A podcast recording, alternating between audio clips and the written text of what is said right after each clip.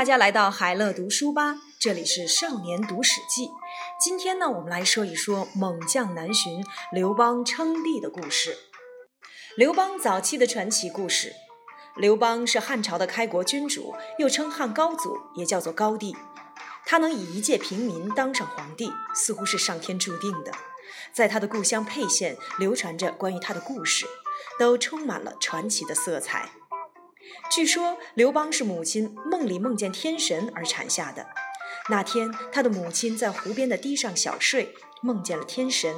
顷刻间，雷电交加，天昏地暗。他的父亲刘太公来到了湖边寻找妻子，看见妻子身上有一条蛟龙。当天，他的母亲就怀了孕，不久便生下了刘邦。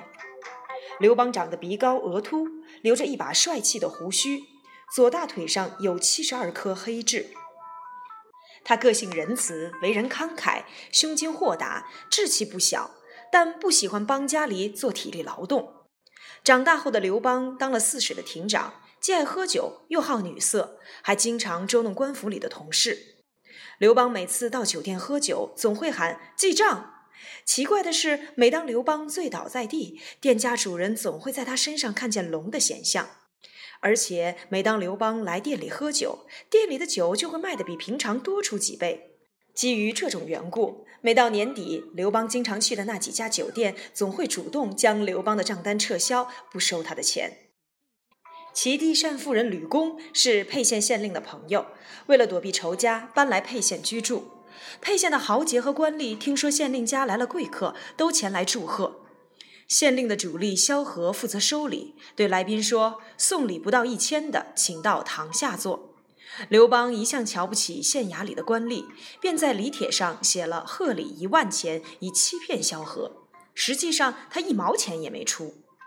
礼帖送入，吕公见有人送出一万钱，吃了一惊，连忙起身到门口迎接。吕公平常喜欢为人看相，此刻看到了刘邦的相貌，心生敬重，请他到堂上坐。萧何对吕公说：“这刘邦一向爱说大话，干不了什么正经事儿。”但吕公不以为意。酒宴将尽，吕公使眼色要刘邦留下。等宾客散场，吕公对刘邦说：“我从年轻时就喜欢为人看相，也看过不少人的面相。”但从来没有见过有人的面相像你这样，希望你能够好好爱惜自己。我有个女儿想许配给你。听说这件事后，吕公的夫人气得责备吕公：当初你总说女儿若想与众不同，就得嫁给贵人。沛县县令跟你交情不错，前来求亲，你都不答应，怎么就把女儿嫁给这么一个穷三的小亭长呢？吕公回了他一句：这种事你们女人家是不会懂的。后来，吕公果真把女儿嫁给了刘邦。吕公的女儿在日后成为了汉朝第一位皇后，就是后来的吕后。刘邦在亭长的任内，有一次押送犯人到骊山去做工，途中跑掉了很多人。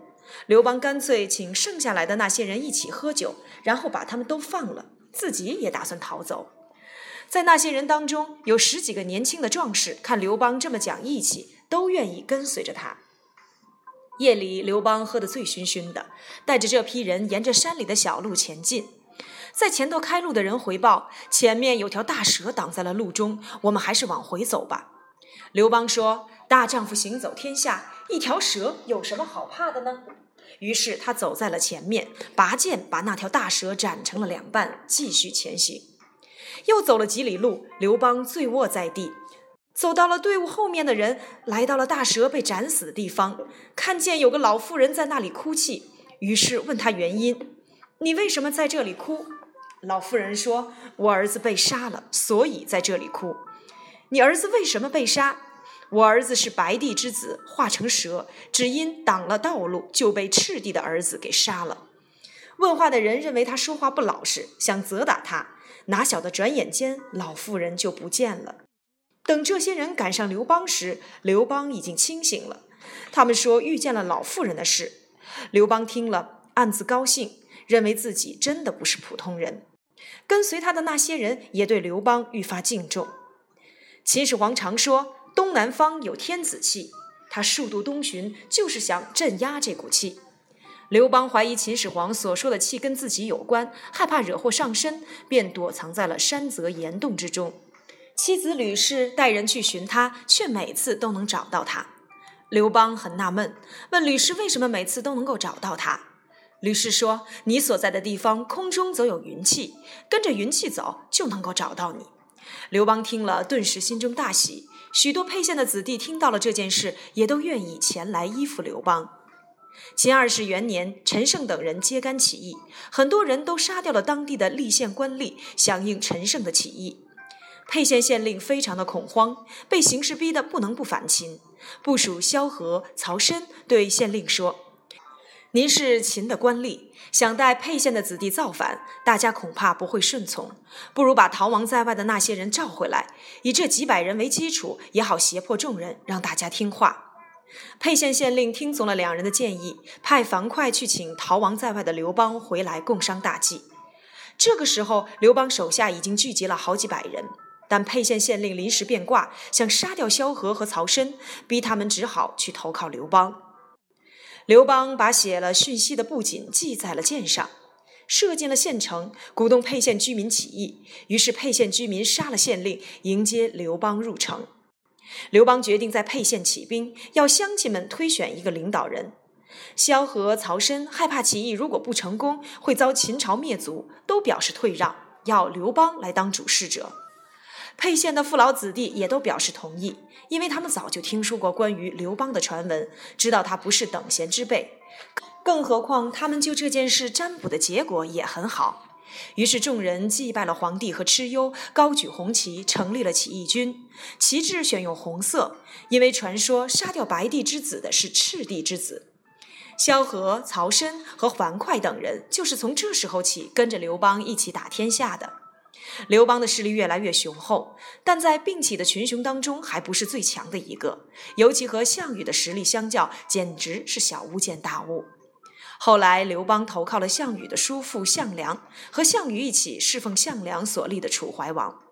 秦始皇在世的时候，刘邦有一次被调到了咸阳去做工，正好遇见皇帝出巡，并允许百姓观看。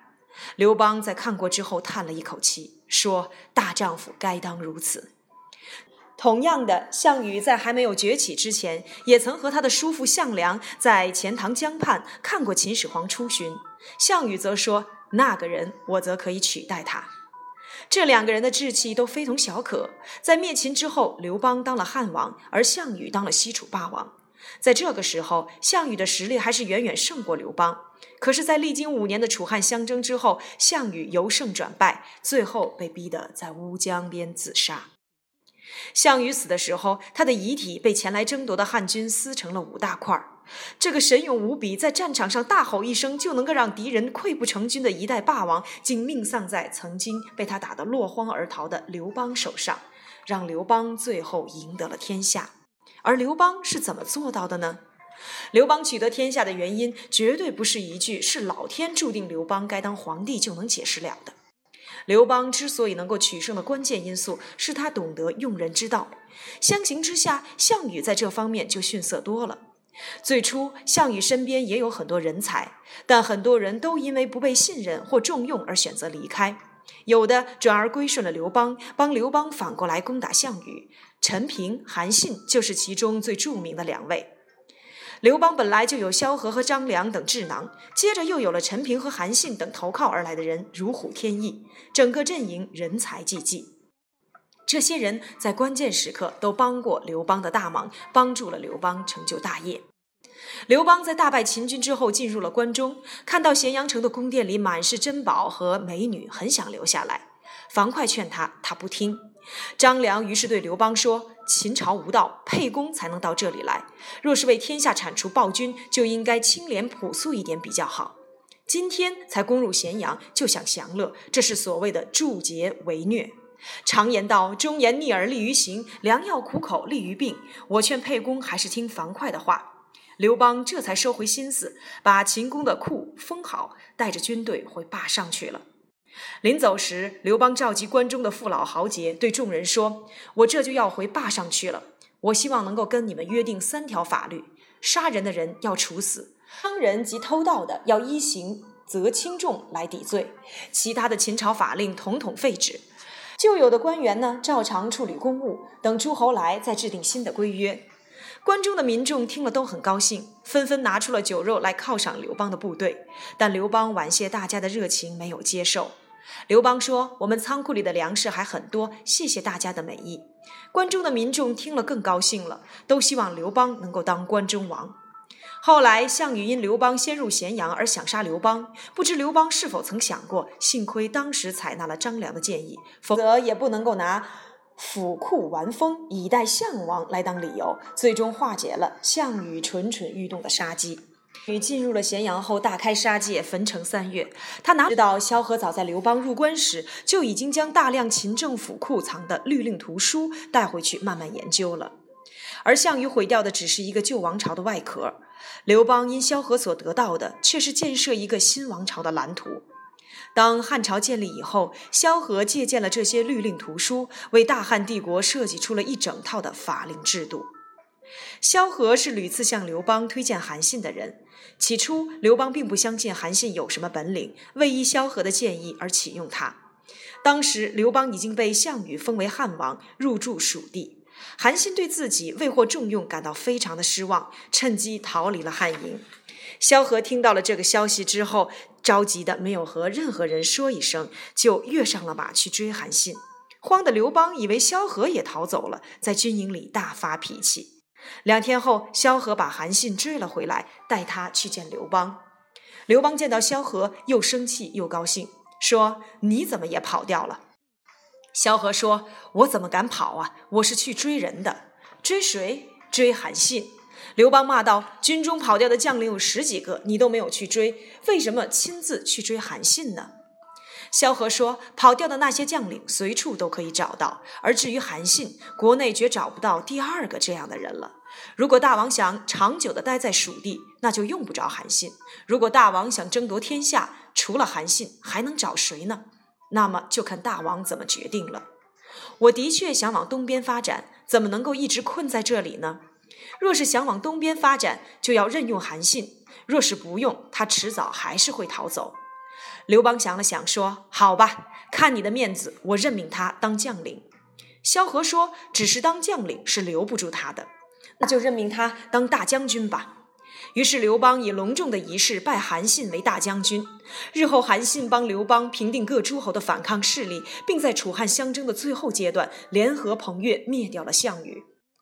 陈平叛楚归汉的初期，因有人说他生性贪财，也没有得到刘邦的重用。刘邦质问陈平：“你为什么贪财？”陈平回答：“属下听说汉王懂得用人，才来归顺大王。刚来的时候两袖清风，没有一点钱，真难办事儿。”属下有好的计谋，希望大王采用。若不采用，这些钱财可以拿去充公，也请大王允许属下回老家。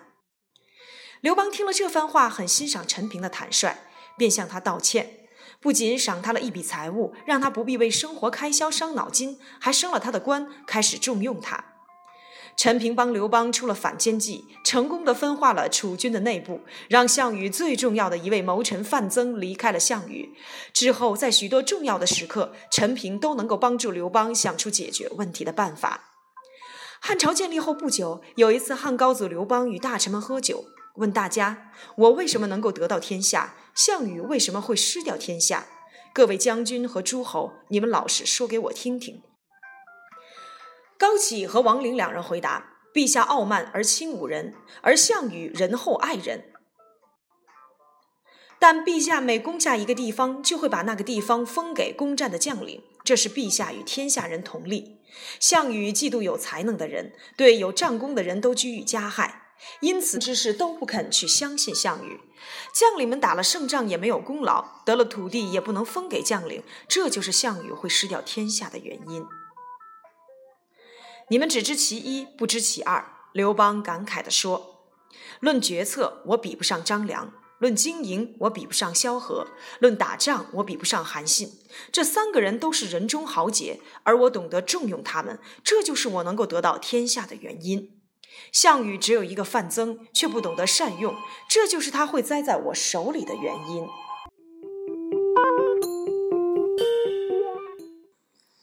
大风歌里的真情流露。然而过了没几年，韩信和彭越等功臣因谋反的罪名被处死。紧接着，淮南王英布也起来造反。高祖十二年，刘邦带兵平定了叛乱的英布，返回途中路过了故乡沛县。他在行宫摆下了酒宴，把旧时认识的友人和父老子弟统统招过来，和大家痛快饮酒，还找来一百二十个沛县孩童，教他们吟唱诗歌。刘邦敲着柱，唱着自己编的歌，让那群小孩跟着学。大风起兮云飞扬，威加海内兮归故乡。安得猛士兮守四方。大风吹起，云也在飞扬。这是一个豪杰并起的年代。他刘邦最终能夺取天下，威震海内，并且回到故乡。而今要怎么做才能获得勇猛的壮士，帮他一起守住四方的国土呢？这首歌唱出了刘邦的心声。想着今世往事，唱着大风歌，刘邦感慨万千，不禁流下数行清泪。这一年，刘邦于首都长安去世。三分钟读历史关键，在楚汉相争里，刘邦经常被项羽打得落花流水，如同丧家之犬。他之所以能够反败为胜，完全是靠身边一批有才之人帮助他克服了各种困难。如果没有这些人的帮助，刘邦是无法实现其霸业的。刘邦的成功为我们上了一课，课程名称叫做“用人的学问”。领导者要懂得用人，才能取得事半功倍的效果。如何掌握用人的艺术？首先是认识自己，要知道自己欠缺什么样的能力，需要什么样的人来补足。第二是认清别人的擅长之处，了解自己所要用的人具备什么样的才能。第三是用对的人做对的事。如果这个人很会出点子，那就让他来做规划的工作；如果那个人做事很有条理，那就让他来负责执行。第四是能够容忍，不要因为别人犯了一点过错就否定他，也不要因为别人的能力比你强就心怀嫉妒。以上是刘邦能够成为一名领导者的秘诀。当你学会时，也就具备了成为一名杰出领导人的资格。词语收藏夹：一、慧眼识英雄，具有独特眼光的人能辨识英才。二、约法三章，原指约定三条法律，后来泛指预先约定好或规定好某些事。三、运筹帷幄，居于幕后谋划，帷幄指的是军中的账目。